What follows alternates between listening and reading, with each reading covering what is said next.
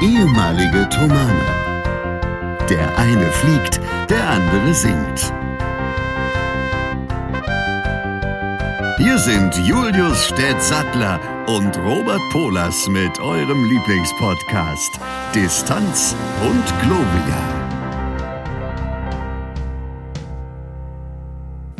Der Herr Stett hat was am Laufen. Na, da bin ich aber sehr gespannt.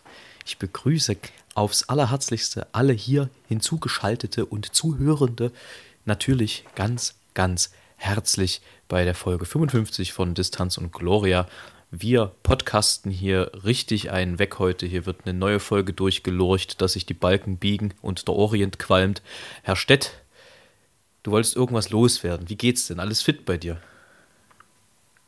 Ich bin ziemlich breit und noch dazu ganz schön fertig. Das war jetzt angelegt auf, auf äh, Podcasten, ne? was übrigens kein, Di kein Dealer ist, aber äh, also. Ne? Sehr gut. Äh, ja, wieso denn? Was, was denn da los? Er ist breit. Naja, also guck dir meine Haare an, die werden auch immer länger. Ja. Solange sie nicht grauer ja. werden, wie bei mir, musst du dir da keine Sorgen machen.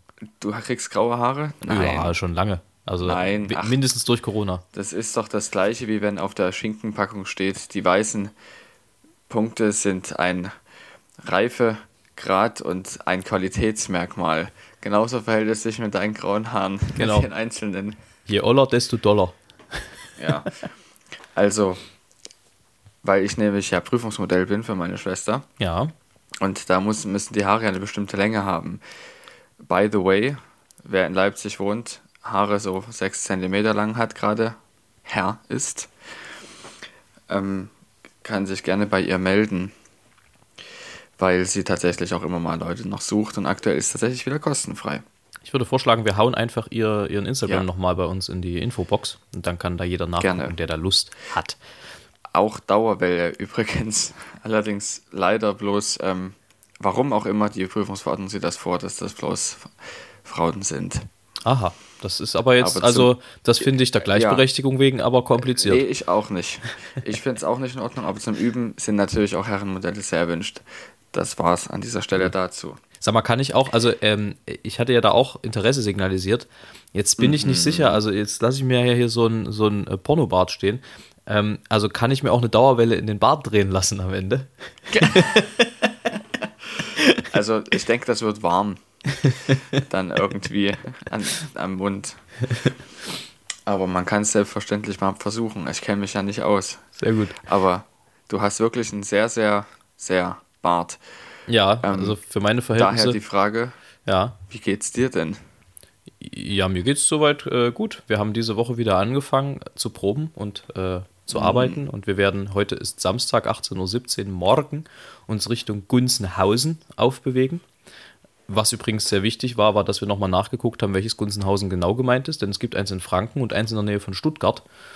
Und äh, naja, ich sag mal so, es hätte auch zu Problemen kommen können, was das angeht. Das kannst du nicht retten dann innerhalb nee. von einer halben Stunde. Nee, das ist dann nicht zu machen. Aber wir haben, glaube ich, rausgefunden, wo es genau hingeht und hoffen, dass wir dann, dann morgen auch ankommen. Nee, wir haben äh, eine sehr intensive erste Arbeitswoche hinter uns. Ähm, hab dann auch, also nachher noch eine Sache, die wirst du bei den äh, drei Dingen noch wiederfinden, wo ich vielleicht noch mal ganz kurz drüber quatschen kann. Ansonsten alles top. Äh, der Bart ist eigentlich vor allem auch ein Ergebnis von Faulheit. Aber ich wollte, also da ich die Zeit hatte, über Weihnachten und o äh, Ostern, sage ich schon, über Weihnachten und Neujahr nicht gesehen zu werden, äh, im größeren Stile, hatte ich die Möglichkeit, mir was aufzubauen, was nicht peinlich aussieht. Weißt du, so eine, so eine Bartgrundlage. Und äh, jetzt gucke ich mal, ob ich damit irgendwie arbeiten kann und will. Und wenn das nicht der Fall ist, dann ist es auch kein Problem, den innerhalb von Minuten wieder loszuwerden. Genau, du kannst ja so eine, ähm, wo du das quasi hier unten alles lässt und dann bloß das sauber die Kantenkonturen machst. Das du meinst so eine Abraham Lincoln, äh, so mit, mit richtig. Nee, das tatsächlich nicht. Nee, alles wie du es jetzt hast. Also die Leute werden sich jetzt wundern, wie es aussieht, ne? Aber ähm, alles so, wie du es jetzt hast, bloß einfach das, wo drei Haare pro Quadratzentimeter sind, das kann man ja quasi als Kontur entfernen. Ja, das machen wir. Jetzt habe ich bloß irgendwie mal wieder das Problem, dass ich aus irgendwelchen Gründen meine AirPods gerade verabschiedet habe und ich den Herrn Stett nicht mehr höre. Das müssen wir ändern. So, Wir probieren das jetzt hier nochmal. Ihr bleibt natürlich live on air. Wir gucken mal, dass wir das jetzt hier wieder hinkriegen am Ende und dass wir die Verbindung wieder herstellen. Ich höre den Herrn Stett, glaube ich, wieder, wenn er mal was sagen täte. Ja. Ja, er ist wieder da. Er ist wieder da. Ja. Sehr gut. Wir lassen das einfach drin. Da habt ihr einfach mal mitgekriegt, dass das mit der Technik oft gar nicht so einfach ist, nicht wahr? So, wir waren aber dabei stehen geblieben, ähm, warum du breit bist. Also, also Das du liegt hast, hauptsächlich daran, dass ich viel esse. und warum bist du auch noch Also- müde? Ja, also man hat ja letzte Woche erfahren, dass wir ein Kind haben Mhm. und es durchaus dann vorkommt, dass man auch mal eine Stunde weniger schläft, als man das eingeplant hat oder mehr als das. Wobei ähm, dieses Kind sich eigentlich relativ ruhig verhält und man also durchaus sehr viel Freude daran hat. Also wir jetzt beide freuen uns sehr und sehen das gerne, wie schön alles funktioniert und dass das Kind gesund ist. Aber es ist durchaus auch möglich, dass man erstmal seinen eigenen Schlafrhythmus ein bisschen anpassen muss, was dann schwierig ist, wenn man arbeiten geht, weil da muss man dann irgendwann aufstehen. Das, Eventuell halt sehr viel früher, als man sollte. das ist wohl richtig, ja, das stimmt. Ja. Aber ich, darüber will ich mich wirklich nicht beschweren, gar nicht. Das gehört dazu und das ist völlig in Ordnung. Ja, absolut. Also am Ende wird man ja, also so habe ich mir das zumindest von anderen Jungeltern sagen lassen, dann irgendwann auch äh, sehr bald entlohnt mit Lächeln, mit weniger stinkigen Windeln und Die allgemein Windeln werden noch mehr stinken, zunächst. aber weniger sein. Zunächst. Ja. Und ähm, ab dem dritten Monat etwa äh, kann man ein Lächeln erwarten. Gut. Aber wir reden jetzt, würde ich vorschlagen, nicht weiter über Stedts volle Windeln. so, Stett, ich habe gehört, bei euch ist bald Rammelparty. Also, ähm, Ja, das hat, haben viele gesehen. Ne? ja.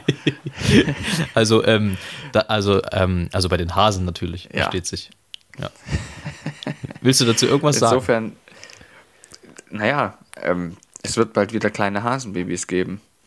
So wie letztes Jahr um die gleiche Zeit, weil wir natürlich gerne den Zuchtfortschritt weiter vorantreiben möchten, weil Elisa jetzt die einzige ist in Sachsen, die diese Farbe Angora-Kaninchen züchtet. Das heißt, es verlassen sich auch wieder darauf, dass sie es macht.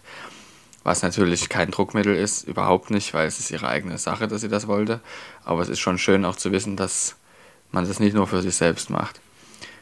Und so zumindest aus zuchttechnischer Sicht. Und es ist natürlich auch total herrlich zu sehen, wie, wie schnell das geht, wenn man einfach einen, einen männlichen Hasen zu einem Weibchen setzt. Es ist unfassbar.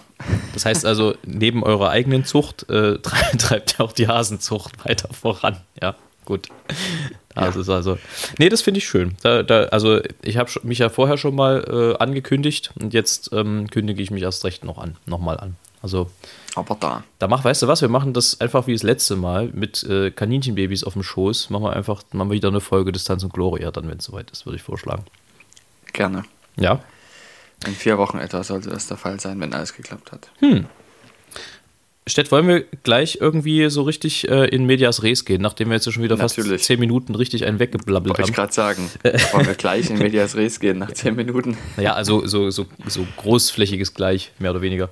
ähm, Und zwar, lassen wir uns doch mal mit den äh, drei Dingen äh, beginnen. Stett, drei Dinge, die dich manchmal an deinem Werdegang zweifeln lassen. Sprich so Berufsauswahl und ob man da so überall das Richtige gemacht hat. Ähm, das sind natürlich sehr viele Dinge aktuell. Und es ist für mich nicht besonders günstig, darüber nachzudenken, was mich zweifeln lässt. Ähm, das paar Themen davon haben wir ja schon mal besprochen. Erstmal, dass ich ähm, durchaus in Erwägung gezogen habe, auch Musiker zu werden. Das haben wir ja schon mal beredet, will jetzt niemanden langweilen. Ähm, dann auch, dass jetzt aktuell ich mir natürlich überlege, wenn jetzt ein Kind da ist und ich jetzt noch mal länger weg bin und dann auch später insgesamt länger weg bin, ob das gut ist. Das ist natürlich in dem Moment, in dem das Kind da ist, ein anderes Gefühl, als man sich das vorher vorgestellt hat. Allerdings ähm, halte ich trotzdem daran fest, weil ich denke, dass es machbar ist. Es haben sehr viele Piloten und Pilotinnen haben Kinder und sehr gerne haben die die Kinder und andersrum auch. Und ich würde es mal bei diesen beiden Dingen belassen aktuell und vielmehr auch mich darauf besinnen, warum ich es weiter so verfolgen will. Weil es natürlich eher gerade viele Leute gibt, die uns davon, die uns ja zweifeln lassen wollen. Ja, und die Dinge, warum ich es weitermachen will, sind, ist der Berufs, die Berufsaussichten an sich. Einmal, dass man fliegt, was, was ich unwahrscheinlich faszinierend finde, das Fliegen an sich, weil du die Kräfte, die in der Natur vorhanden sind, ja, die musst du ja auf eine gewisse Art und Weise im Griff haben. Sogar ziemlich gut im Griff haben. Du hast sehr viele Assistenzsysteme, die dir dabei helfen, einem modernen Flugzeug. Und du eigentlich nur diese Maschine im Griff haben musst. Das ist der erste Punkt. Allerdings, wenn du jetzt quasi mal ein kleines Flugzeug selber geflogen bist, merkst du, dass es doch eben auch ein bisschen mehr ist, als nur die Maschine zu bedienen. Du musst auch sehr viel Verständnis mitbringen für das, was da passiert. Und das, ist, das sind alles Dinge, die mich enorm faszinieren an diesem Job. Und natürlich auch die Aussicht, die man da hat, ist sehr schön. Und der, das, das, der Arbeitsalltag an sich, dieses viele Unterwegssein, dieses an vielen verschiedenen Stellen der Erde zu sein und auch nicht nur dort zu sein, um äh, tatsächlich vor Ort was zu tun, sondern derjenige zu sein, der reist und der anderen das Reisen ermöglicht und die anderen quasi bereist, wenn man so will, ja. Die Leute durch die Gegend kutscht. Also das könnte man auch genauso auf Lokführer übertragen zum Beispiel, weshalb mich dieser Beruf auch anspricht. Er ist halt ein bisschen räumlich begrenzt, was das Reisen betrifft. Und ist halt nur zweidimensional und nicht dreidimensional unterwegs. Also das sind, um nur ein paar Sachen zu nennen, warum ich unbedingt dabei bleiben will, an diesem Traum festzuhalten. Gut ich frage das natürlich nicht ganz äh, ohne Grund, weil, und jetzt komme ich mhm. dahin, was ich vorhin angedeutet habe. Also einerseits finde ich das sehr spannend, weil ich glaube ja, dass man auf seinem Weg immer mal wieder äh, ja auch stolpert über bestimmte Zweifel und vielleicht auch irgendwie an, über bestimmte Facetten im Beruf selber, die einen jetzt nicht immer so glücklich machen. Bei mir ist es einfach ganz konkret, dass es beim Gesang mir halt wirklich ähm, ich sag mal, gelegentlich sauer aufstößt, dass man, wenn man, wenn man irgendwie krank war, dann doch länger im Prinzip mehr oder weniger immer wieder bei Null anfängt, was so Kondition angeht, was Übung angeht. Und äh, das kann schon sehr frustrierend sein auf Dauer. Natürlich fängt man nicht wirklich bei Null an, sondern so irgendwie bei 50 Prozent. Zudem hat man ja das Wissen, wie es geht. Insofern klar äh, ist es jetzt nicht so, dass man ganz beim Urschleim anfängt, aber irgendwie fühlt es sich dann doch so an am Ende. Und das ist was, was mich wahnsinnig nervt, weil immer wenn man irgendwie gerade so richtig im, im Flow ist und dann hat man sich eine gute Kondition wieder antrainiert und geübt, dann wird man durch so eine vermeintlich ja billige Erkältung, die es ja manchmal ist, wo man einfach eine Woche nicht singen kann, wirklich wieder zurückgeworfen. Oder schon Urlaub reicht, einfach zwei Wochen im Urlaub zu sein und du beginnst die neue Saison, wenn du halt nichts machst im Urlaub, was ja aber eigentlich ratsam ist, auch mal nichts zu machen im Urlaub, beginnst du die neue Saison im Prinzip erstmal wieder damit, äh, Kondition dir aufzubauen. Und äh, das ist was, was mich phasenweise halt wirklich frustriert und immer mal, also das ist tatsächlich so einer der größten Punkte, der mich immer mal wieder stolpern lässt über so die Berufsauswahl. Dem gegenüber steht aber natürlich, und das ist, hast du natürlich sehr clever gemacht als intelligenter Mensch, der du bist, dem gegenüber steht natürlich alle Freude, die der Beruf mit sich bringt. Ähm, und dementsprechend, ja, überwiegt das natürlich. Aber trotzdem, wenn diese Situationen dann mal akut sind, dann kriegt man das halt schon irgendwie mit. Zudem kommt natürlich auch äh, in meinem Beruf dazu, dass man gezwungenermaßen sich sehr intensiv mit, mit sich selber auseinandersetzt und auch mit dem, was man was man ja, darstellen möchte nach außen, ist, finde ich halt schon falsch, weil eigentlich ist das größte Gut, was ein Künstler zur Verfügung hat, einfach authentisch zu sein auf der Bühne. Und du wirst heutzutage von so vielen Seiten dazu verleitet, dich in Schranken weisen zu lassen, die dir eigentlich aber künstlerisch gar nicht unbedingt gut tun.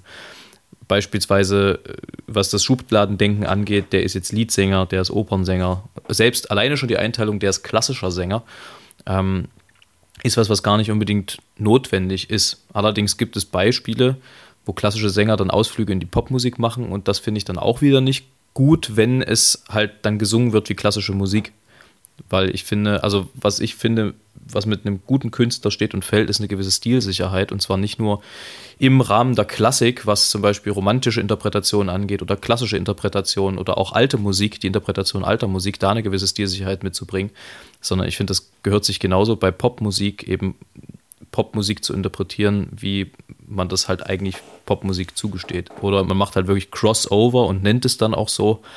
Aber ähm, das funktioniert oft eher schwierig, ist meine Erfahrung. Und oftmals habe ich zumindest das Gefühl, ich bekomme das Gefühl, dass Dinge, die nicht unbedingt notwendig wären, auch aus der Künstlersicht, dann doch veranschlagt werden von bestimmten ähm, Firmen oder Produzenten, die sich dann davon einfach Kohle erhoffen. Und das sind alles so Facetten, die einen dann immer mal irgendwie stolpern lassen, dass man sich dann doch irgendwie mit, mit sich selbst auseinandersetzt und sich fragt, wo will ich eigentlich hin, was will ich machen?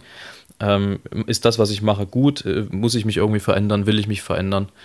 Ähm, und inwieweit lasse ich da auch Stimmen von außen zu am Ende? Und wem vertraue ich da in seinem Urteil? Das sind alles so Dinge, die mich manchmal stolpern lassen einfach. Aber ich glaube, dass das auch wichtig ist, weil man sich dann auch in dem, wie man sich entscheidet, am wohlsten fühlt, wenn man weiß, was es für Ängste gibt, was es vielleicht für Zweifel gibt und die aber eben auch durch eigenes Denken irgendwie ähm, bewältigen kann. Ja, genau so ist es. Das stimme ich dir zu. Mir ist zwischendurch noch was eingefallen, wo ich gerade so hässlich gegrinst habe. Du hast noch Karotten auf dem Herd. Nein, tatsächlich nicht. Ähm, ich hoffe, dass mir das nochmal einfällt, weil es wirklich gar nicht so uninteressant war. Schade. Achso, du hast es wieder vergessen. Äh, habe ich zu lange geredet? Ja. Das tut mir sehr leid. Nein, ich habe es mir nicht aufgeschrieben, das, was ich sonst immer mache zwischendurch. Das äh, wollte ich nicht. Ähm, aber also es, es ist ja ein neues Jahr und es beginnen ja also viele Sachen. Du wirst es ja vielleicht auch schon mitgekriegt haben. Wir gehen in ein besonderes Jahr mit Amakord dieses Jahr. Ähm, ich habe jetzt ganz schön oft Ja gesagt in den letzten 30 Sekunden. Ja, ja, ja, ja. Ja, ja. Ähm, nee, Amakord wird 30 2022, gegründet ja 1992. Das macht nach Adam Riese 30 Jahre. Und du bist seit fast ein Drittel dieser Zeit dabei. Das ist das eigentlich Erschreckende daran. Das, ja. äh, da bin ich neulich auch drüber gestolpert, dass das eine ganz schön lange Zeit ist schon.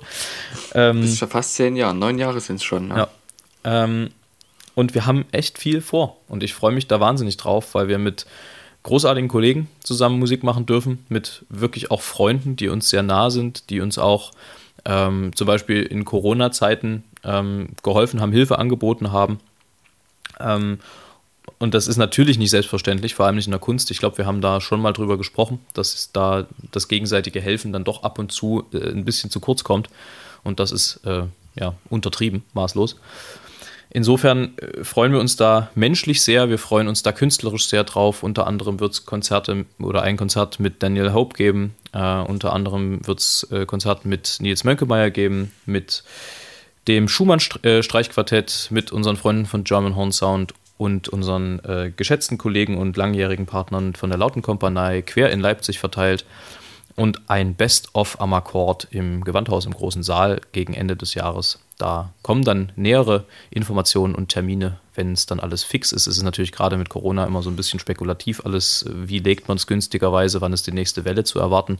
ist eine nächste Welle zu erwarten. Dann hängt es auch immer ein bisschen an den Konzertorten, ob sie und wann sie äh, wieder öffnen für externe Veranstalter. Also da sind ganz, ganz viele Dinge zu berücksichtigen, da arbeiten wir dran.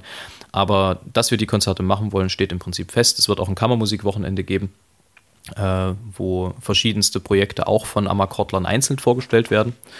Ähm, auch das wird hochspannend und sehr interessant. Also es gibt da verschiedene Ideen. Wir hoffen, dass wir sie alle aufs Parkett bringen am Ende und also vor allem bringen können.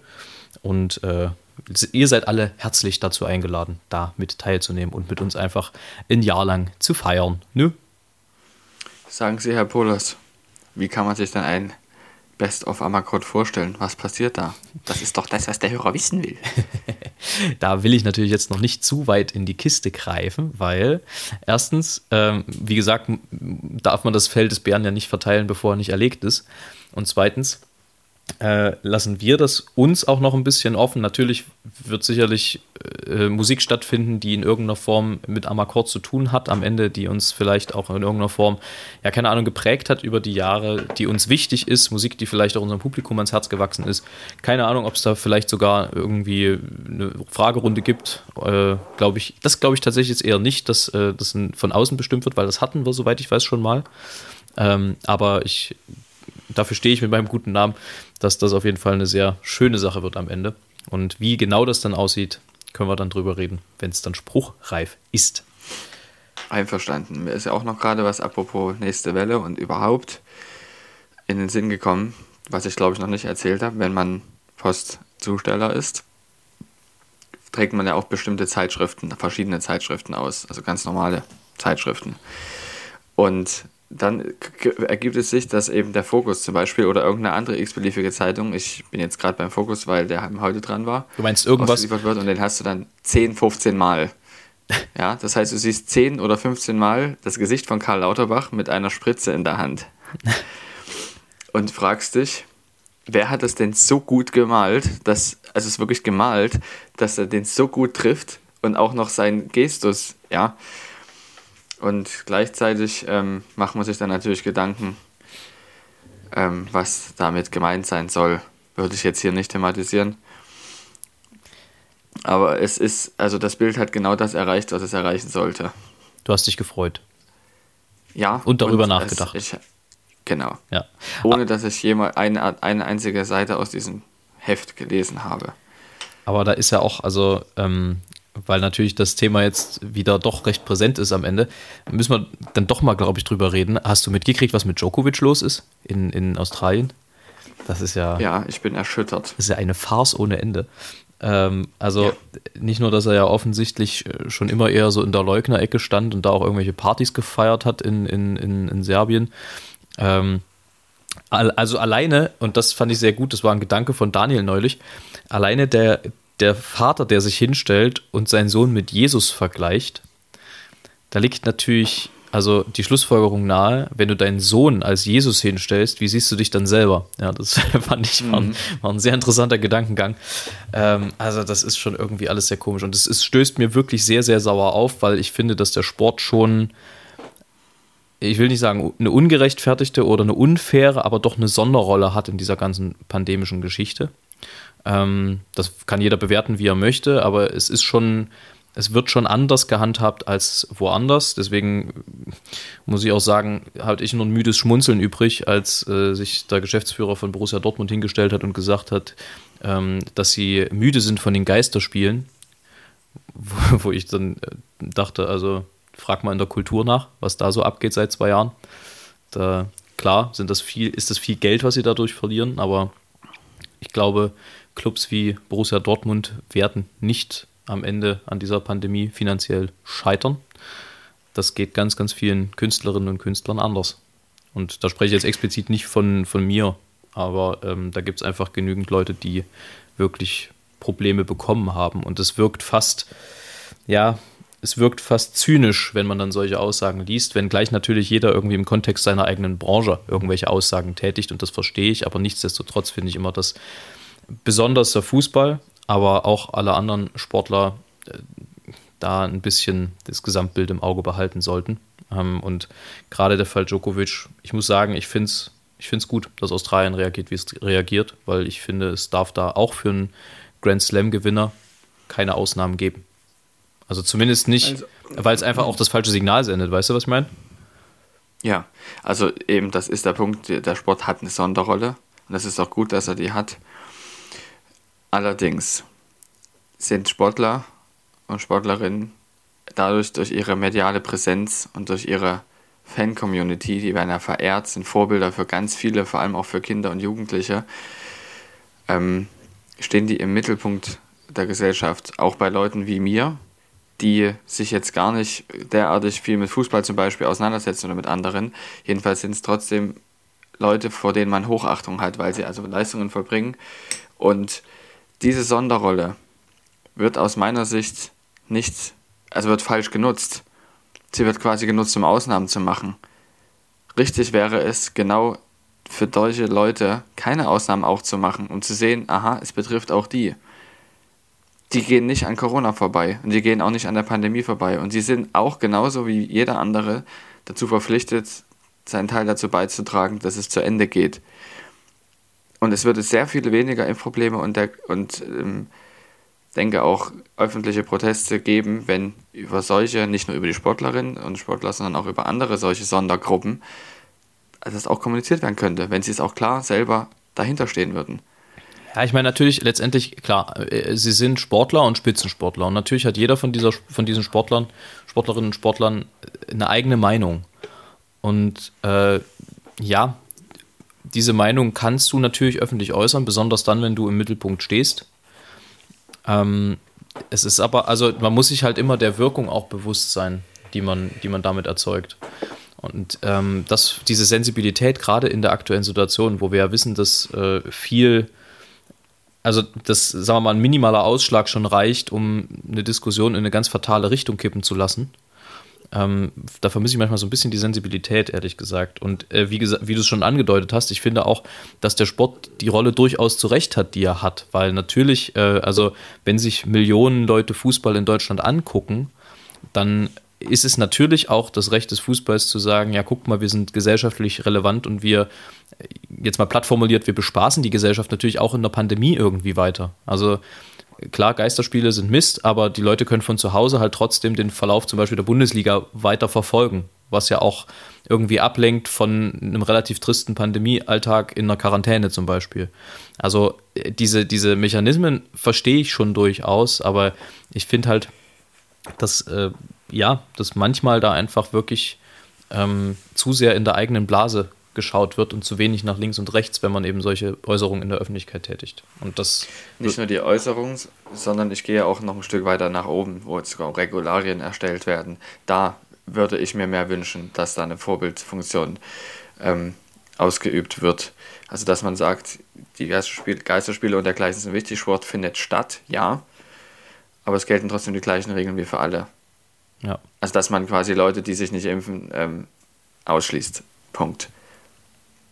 Naja, da, das mögen dann Ärzte entscheiden oder beziehungsweise Experten sagen, was da jetzt ein Modell ist, was das Beste ist. Also ich denke auch, dass es zumindest viel vereinfacht, wenn die Leute alle geimpft sind, dass es nicht unnötig kompliziert ist. Aber äh, wie die Diskussion ja schon nicht ganz zu Unrecht war, ne? wenn ein ganzes Stadion nur reinkommt, wenn es geimpft ist, und einer der Spieler auf dem Rasen bei 11 gegen 11 äh, kommt dann ins Stadion, obwohl er ungeimpft ist, dann ist es halt irgendwie ein bisschen komisch in der Konsistenz. Äh, ich wollte das jetzt eigentlich gar nicht so weit aus genau. ausdehnen, aber, ja, aber. Das ist das, was ich meine. Das ist das, was ich meine. Dass es auch gut ist, dass die Leute zwar die Möglichkeit haben, ihrer Arbeit nachzugehen, aber es die gleichen Regeln gelten sollten für alle. Ja, das ist tatsächlich äh, ein guter Punkt, finde ich.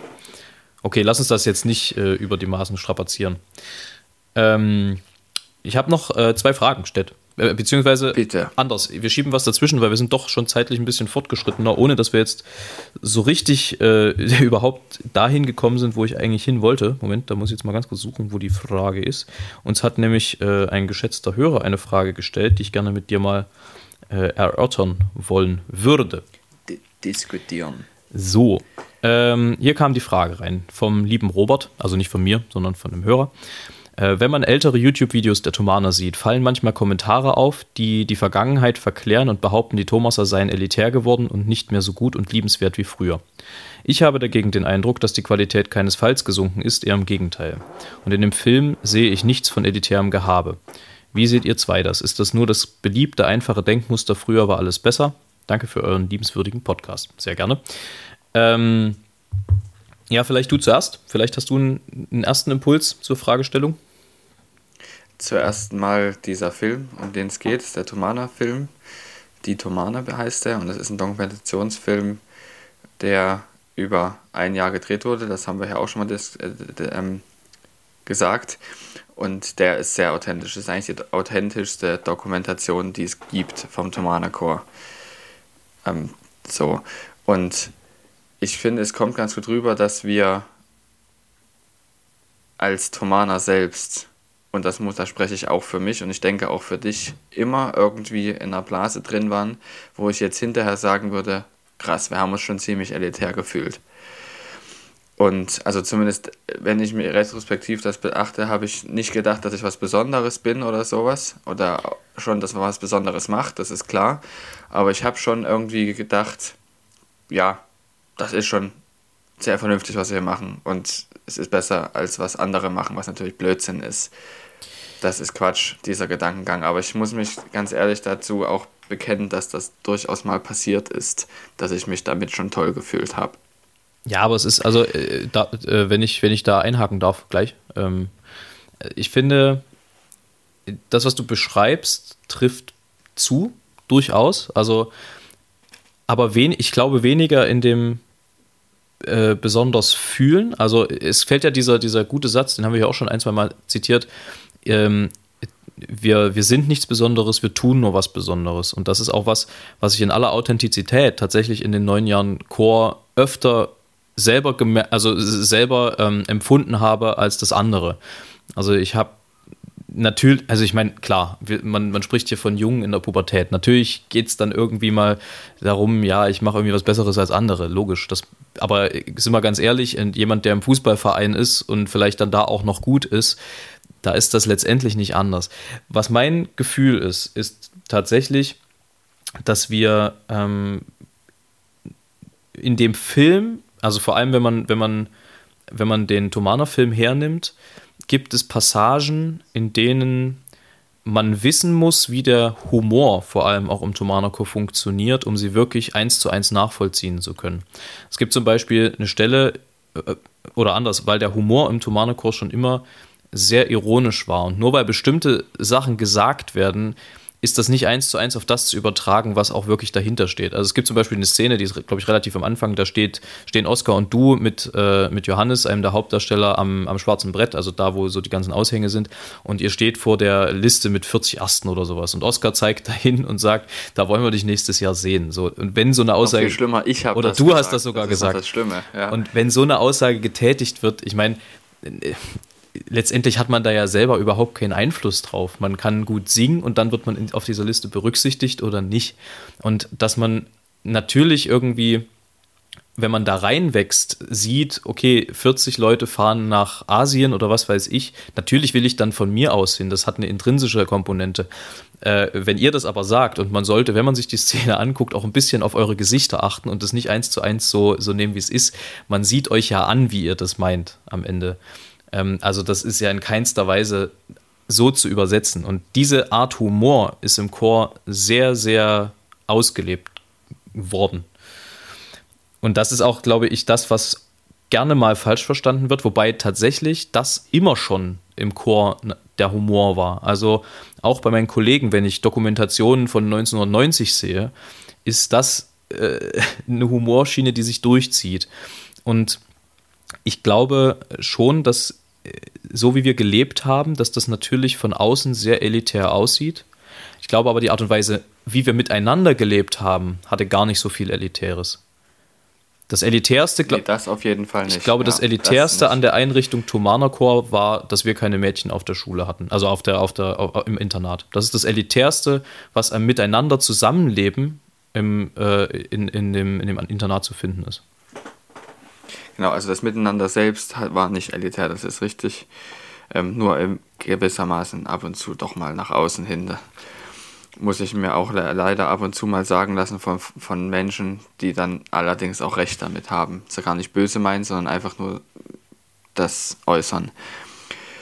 Ähm, mir ist schon wieder was entfallen. Ich glaube, ich werde alt dann äh, gehe ich mal dazwischen. Nee, du hast einfach wahrscheinlich Schlafmangel. Das, äh, das halten wir dir Wirklich? mal zugute. Ähm, Danke. Nee, also ich, ich glaube, äh, weil das hier auch fällt, der Tomanaco ist ja momentan in einem relativ großen Umbruch, allgemein. Also äh, das Haus wurde umgebaut. Ähm, ich glaube auch, dass allgemein heutzutage ähm, ja, natürlich arbeitet man viel am Wir-Gefühl, aber das Verantwortungsbewusstsein füreinander war, glaube ich, weniger individuell, als es heutzutage ist. Also die Individualität ist heutzutage ein wesentlich größerer Faktor bei, bei Kindern und Jugendlichen. Und bei uns war es damals schon so, dass es, dass man sich viel auch über das Kollektiv irgendwie definiert hat und definieren musste, weil das einfach klar war, wenn du in den Chor gehst, ordnest du dich der Gemeinschaft und dem Singen unter. Ähm, das hat bei manchen besser geklappt und bei anderen weniger gut. Und ich glaube, insofern ist, also wir sind ja also letztendlich auch fast zehn Jahre raus mittlerweile, das darf man auch nicht vergessen. Und mein Eindruck ist äh, eher, dass äh, natürlich wir irgendwie vielleicht, keine Ahnung, einen elitäreren Eindruck gemacht haben, dass es aber vor allem durch die Entwicklung in den letzten Jahren gekommen ist, äh, dass es elitär wirkt. Ich habe auch in der Retrospektive tatsächlich nicht den Eindruck, dass wir übermäßig elitär unterwegs waren. Ich möchte noch zwei Sachen zu dem Thema sagen, bevor wir dann vielleicht zum nächsten kommen. Ja. Ähm, und zwar, was die Individuen betrifft. Ich sehe das auch so, dass heutzutage mehr da auf die Individualität der Leute geachtet wird, dass das einen viel höheren Stellenwert hat als vor zehn Jahren zum Beispiel, wo wir eben Tomana waren. Und ich muss sagen, dass ich es sehr schön gefunden habe, mich auch über die Gemeinschaft so identifizieren, auch heute noch über die Gemeinschaft der Pilotenschüler zum Beispiel, ähm, zu sagen, ich bin einer von diesen. Ähm, das ist ein schönes Gefühl und was ich auch festgestellt habe, nicht nur retrospektiv, sondern auch in der Zeit selber, dass so eine Gemeinschaft aus Individuen besteht. Dass du quasi deine Individualität auch über die Gemeinschaft bildest und dass die Gemeinschaft durch die unterschiedlichen Individuen gebildet wird ja, dass sie auch nur dann funktioniert, wenn man das respektiert, aber es auch nicht übertrieben ähm, wertet. Ähm, deshalb, du hast es richtig gesagt, der Chor ist in der Umbruchphase, weil eben das in der Gesellschaft wichtiger wird. Und das geht dann nach und nach mit den Werten, die wir so insgesamt hatten und mit den Abläufen nicht mehr so gut ähm, zusammen. Weil diese Gemeinschaftssache muss ein kleines bisschen aufgelöst werden, wenn man da mit der Zeit gehen will, was eben den Thomanenchor vor Schwierigkeiten stellt, auch vor allem das Leben im Internat. Und da bin ich gespannt, was da in nächster Zeit kommen wird, wie es dann ist. Auf jeden Fall wird es anders. Na, schrittweise. Und zu der letzte Thematik zu, diesem, zu dieser einen Szene, von der wir vorhin gesprochen haben. Ähm, ich habe danach ja doch immer mal das ein oder andere Interview gegeben, du ja sicher auch. Und diese Szene kam immer wieder zur Sprache. Leistungsdruck. Und das habe ich so beantwortet wie du. Und noch dazu gesagt, dass natürlich, genauso wie im Sport, in dem Chor, es eine Art von Leistungsdruck gibt, was das Ganze fördert und was die Personen fördert. Das ist ein sanfter, einer, der, an dem man nicht kaputt geht. Zumindest die Leute, die im Chor geblieben sind. Die meisten. Leute, die es ähm, eben nicht möchten, diese Art von Druck, die sind nicht dafür geeignet, schlicht und ergreifend. Das muss man auch mal akzeptieren. Und so wie man auch nicht jeder, ich zum Beispiel bin nicht für Sportwettkämpfe geeignet, weil der Druck dort zum Beispiel sehr viel höher ist, der Leistungsdruck, den man hat, als dieser, den wir im Tomanico erlebt haben. Und dafür bin ich zum Beispiel nicht gemacht. Ich habe das alles gehabt, aber ich fand es furchtbar. Schwimmen habe ich gemacht vorher. Gut, also so viel dazu. Ja, also was du gesagt hast, finde ich halt tatsächlich wichtig. Ähm, hier geht es im Prinzip darum, aus einer total heterogenen Masse, sprich äh, sowohl im Altersgefälle als auch im Intelligenzgrad beziehungsweise in der eigenen Reife, an der, im Status der eigenen Reife, eine homogene Masse im Sinne eines Klangideals zu bilden. Und ähm, ja, das geht nur im Kollektiv am Ende. Und äh, insofern ist das tatsächlich sehr spannend, wie der Chor, ich meine, klar, nun ist gerade Corona-Zeit, ne? da ist sowieso schwierig, in irgendeiner Form ein, ein Gemeinschaftsgefühl aufzubauen für einen Chor. Ähm, das muss man mal abwarten. Aber das ist sehr spannend, wie sich das entwickelt in den nächsten Jahren oder entwickeln wird. Und ansonsten, ähm, klar hast du äh, Konkurrenzkampf, aber auf der anderen Seite muss man halt auch sagen, ne, ähm, du bist oder du kommst in einen Chor, der natürlich auch irgendwie einen Namen hat. Also das ist ja jetzt keine, keine Kaffeefahrtsgemeinschaft, sondern da geht es schon auch darum, einen gewissen Anspruch, den das Publikum auch hat, zu erfüllen am Ende.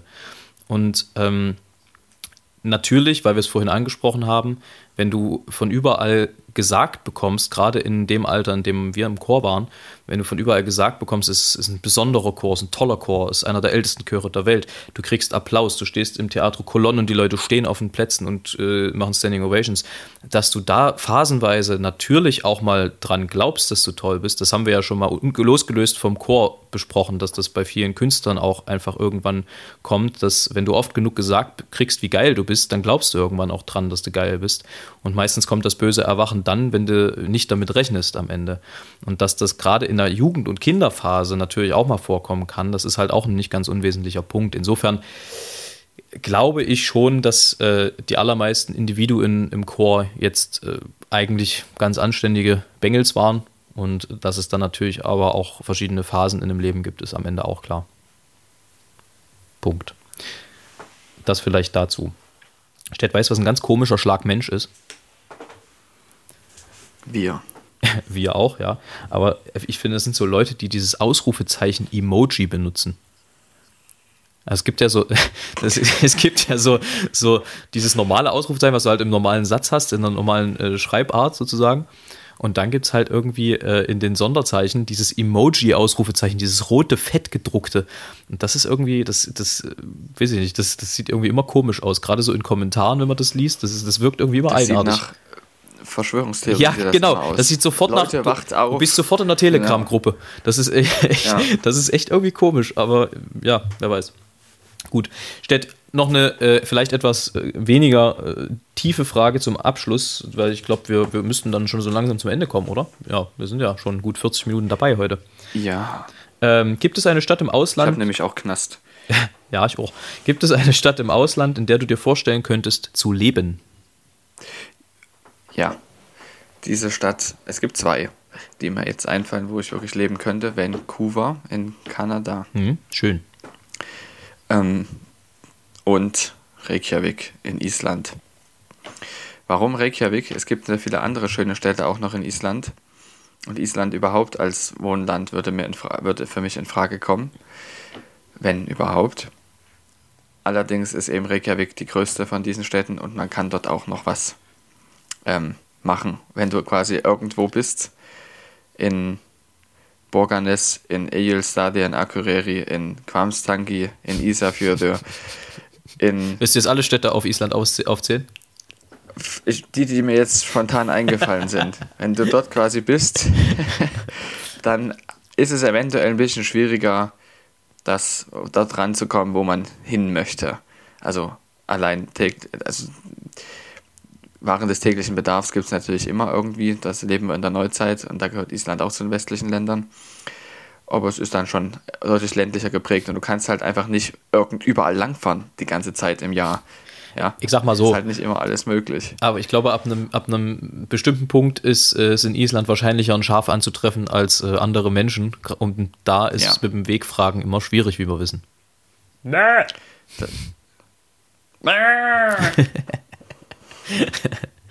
Aber ich, also äh, Vancouver kann ich nachvollziehen. Wobei ich glaube, in, in, in Kanada gibt es viele wirklich schöne Städte. Also auch Montreal ist einfach. Montreal ist einfach eine, eine schöne Stadt. Ähm, wobei mir das wahrscheinlich ein bisschen kalt wäre. Also mir persönlich. Ich bin ja eher so ein, so ein Hitzkopf.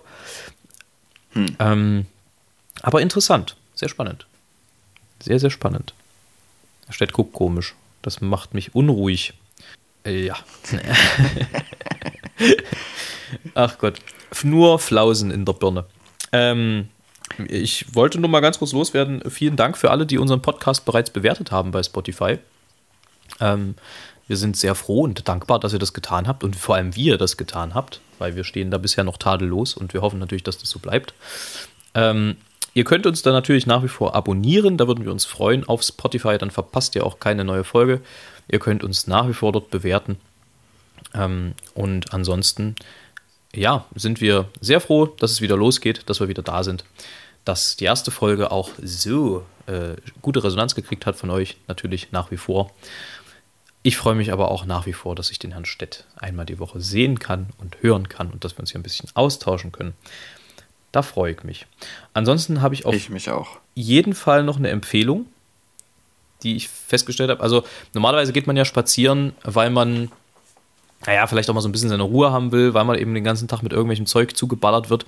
Wenn man jetzt aber durch die Natur läuft und vor allem auch sozusagen des sportlichen Aspektes wegen und weniger, weil man jetzt das Vogelgezwitscher unbedingt hören möchte, kann ich dringend empfehlen, beim Spazierengehen, das ist dann idealerweise im Wald und nicht in der, in der Stadt, da kann es nämlich auch mal gefährlich werden, beim Spazierengehen Musik von Hans Zimmer zu hören.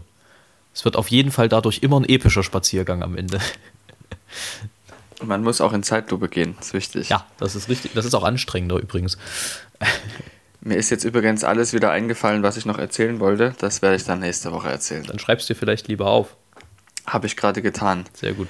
Ich hab, werde das jetzt immer dann gleich zum Mikrofon legen, damit ich es wirklich nicht vergesse. Ausgezeichnet. Ja. Gut, dann äh, Würde ich, genau, ich hab, würde ich wieder zum Gedicht kommen, wenn du nichts weiteres hast, Nee, außer Tschüss zu sagen. Äh, ich habe eigentlich, ich glaube, wir sind mit allem Wesentlichen durch. Insofern äh, verabschiede ich mich ähm, und wir se sehen und hören, also wir sehen, wir sehen, wir sehen uns und wir hören uns dann nächste Woche äh, zu bewährter Zeit an bewährtem Ort. Nicht wahr? ja, Dann kommt jetzt genau, Stett. so wird es sein. Heute habe ich kein Gedicht aus dem Balladenbuch, weil ich ein besseres, ein passenderes gefunden habe. Eines, was Hoffnung macht. Und Lust. Es ist von Stefan Zweig und heißt Hymnus an die Reise. Schienen, die blauen Adern aus Eisen durchrinnen die Welt, ein rauschendes Netz. Herz, rinn mit ihnen, raff auf dich zu reisen, im Flug nur entfliehst du Gewalt und Gesetz. Im Flug nur entfliehst du der eigenen Schwere, die dir dein Wissen umschränkt und erdrückt. Wirf dich ins Weite, wirf dich ins Leere, nur Ferne gewinnt dich dir selber zurück. In diesem Sinne, Alles spitze. weiter so.